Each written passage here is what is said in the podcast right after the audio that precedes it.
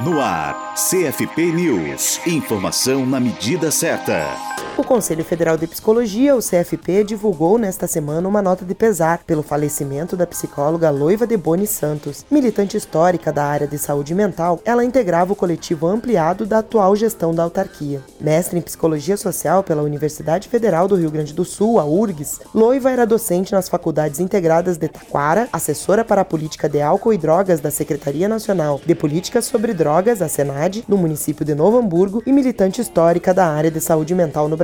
Foi conselheira do CRPRS e presidente do regional entre 2009 e 2010. Ela faleceu na tarde de sábado, 2 de julho, e o enterro foi realizado no domingo, dia 3, no Memorial São José, em Caxias do Sul, no Rio Grande do Sul. A nota encerra destacando que, abre aspas, Loiva se vai, à sua disposição para combater o bom combate, sua alegria e afetividade permanecem aqui conosco. Loiva presente. Fecha aspas. Para a Rádio Psi, Gisele Barbieri.